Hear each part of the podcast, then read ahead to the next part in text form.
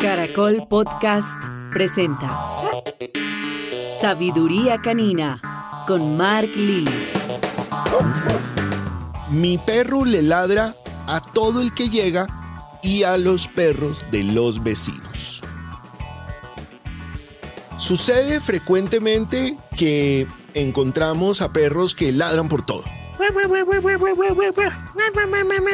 Por todo, a todo el que llega, al perro del vecino, al que trae el domicilio, cuando timbra el citófono, cuando timbra el teléfono, cuando abrimos la nevera, cuando abrimos la llave, cuando se prende el calentador, cuando suena la olla express.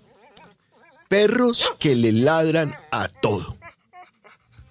Hasta los perros de los vecinos. Yo soy Mark Lee y esto es Sabiduría Canina Unos temas preparados para ustedes con la intención de ayudarles a mejorar la relación con sus animalitos de compañía, con los perros.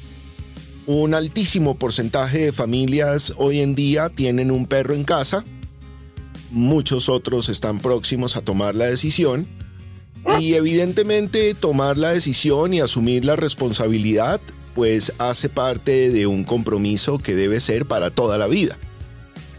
Desgraciadamente cada vez nos encontramos con mucho maltrato, mucho abandono, familias que de alguna manera u otra desisten de este proceso de la tenencia responsable de sus mascotas, pero hacerlo y hacerlo correctamente implica tener una disciplina y una estructura para educarlos correctamente.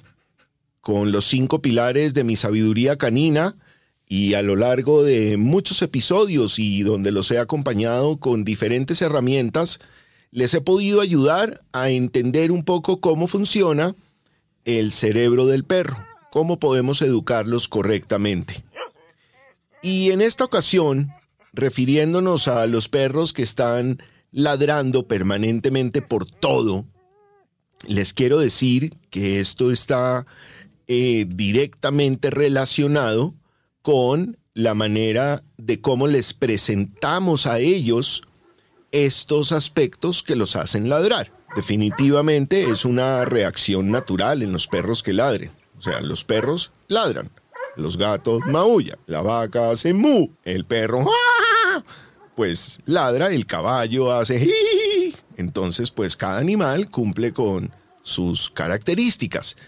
Pero sí podemos em, canalizar el ladrido del perro a través de los hábitos que construimos con ellos todos los días. Así como en la música y así como en los instrumentos, los ladridos de los perros también tienen un ritmo, un tono y una interacción para poder transmitir cuál es el motivo por el cual están ladrando. Entonces, entendamos algo un poco y es Primero, ¿cómo saber qué quiere decir el ladrido que nos están mostrando?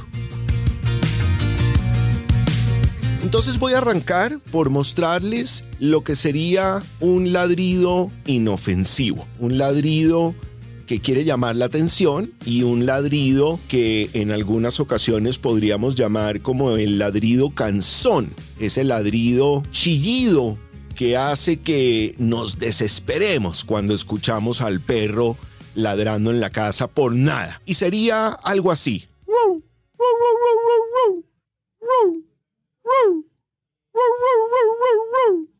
Cuando escuchamos este ladrido que tiene un poquito como de sonsonete y de ritmo, es un ladrido inofensivo, un ladrido de inseguridad, un ladrido que está transmitiendo una comunicación que nos dice, ay, estoy inseguro, por favor no te metas conmigo, soy un perro miedoso y, y, yo te ladro para que tú no te acerques. A través de este notorio ladrido podemos identificar que no corremos peligro, pero sí debemos canalizar el contacto con este perro inseguro y miedoso a través de la confianza. Ahora veamos un ladrido intimidante, retador, un ladrido que compromete probablemente nuestra seguridad si intentamos eh, acceder o tomar confianza rápidamente con este perro que nos encontramos. Sería algo así.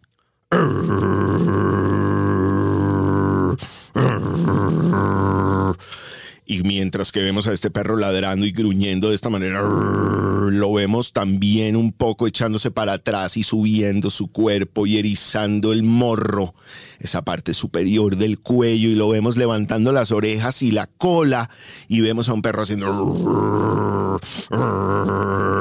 Ahí empezamos a detectar un perro que podría reaccionar mal se siente intimidado. Está utilizando un mecanismo de defensa fuerte para mostrar que está eh, entrando en un momento de inseguridad alta, de sentirse intimidado, de poder ser agredido. Y este perro ya encontró en otras ocasiones cómo defenderse. Así que si interactuamos mal frente a ellos, probablemente nos vayan a morder. Y por último les voy a mostrar ese ladrido que definitivamente va a ser un causal de una interacción un poco más fuerte y donde de pronto el perro va a morder y no nos va ni siquiera a avisar. Y es cuando nos pelan los dientes y levantan los labios y definitivamente se lanza y voltea y es esa reacción inmediata de un gruñido que va con esa gesticulación de la boca donde hace como si fuera mordisqueado. Probablemente agarre algo, como probablemente no, pero ahí estamos en peligro.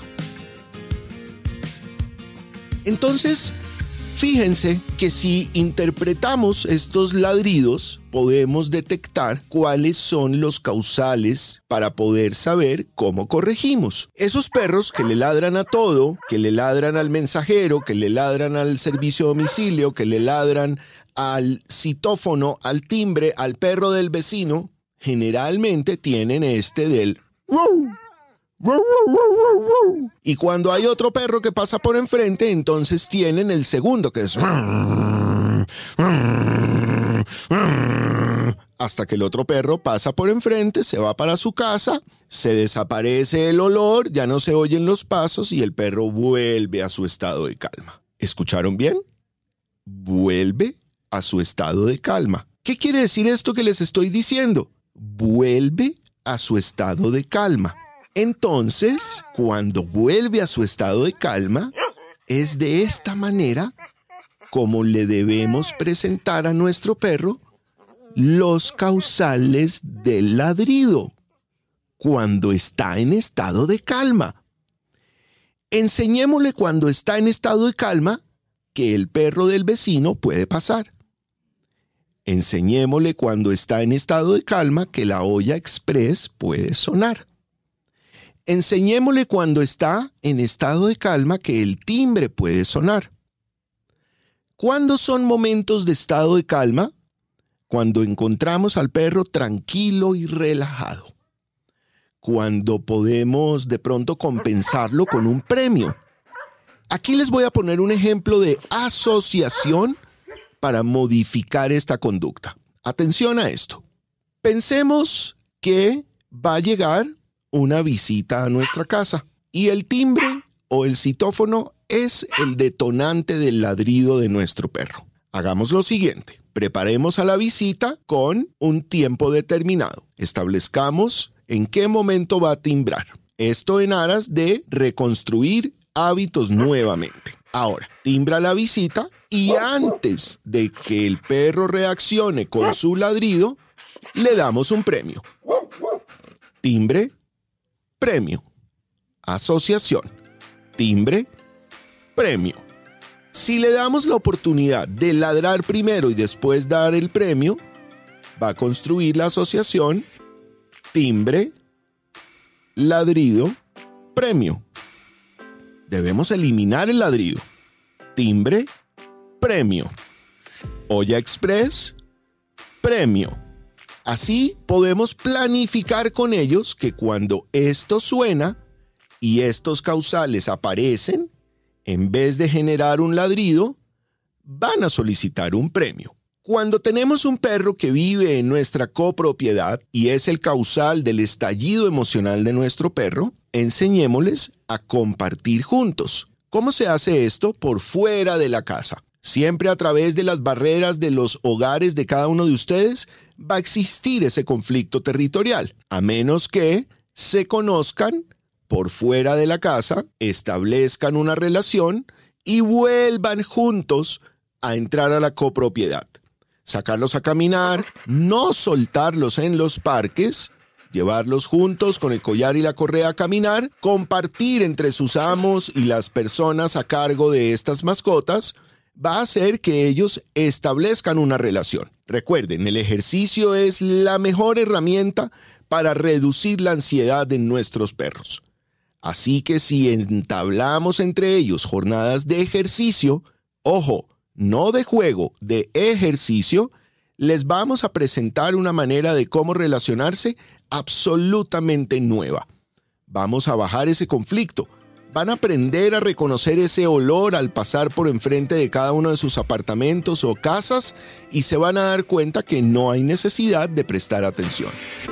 Entonces, recapitulemos esto rápidamente. Cuando hay ladridos y tienen un causal, vamos a interrumpirlo con un premio, con algo positivo. Recuerden, los perros aprenden en estado de calma.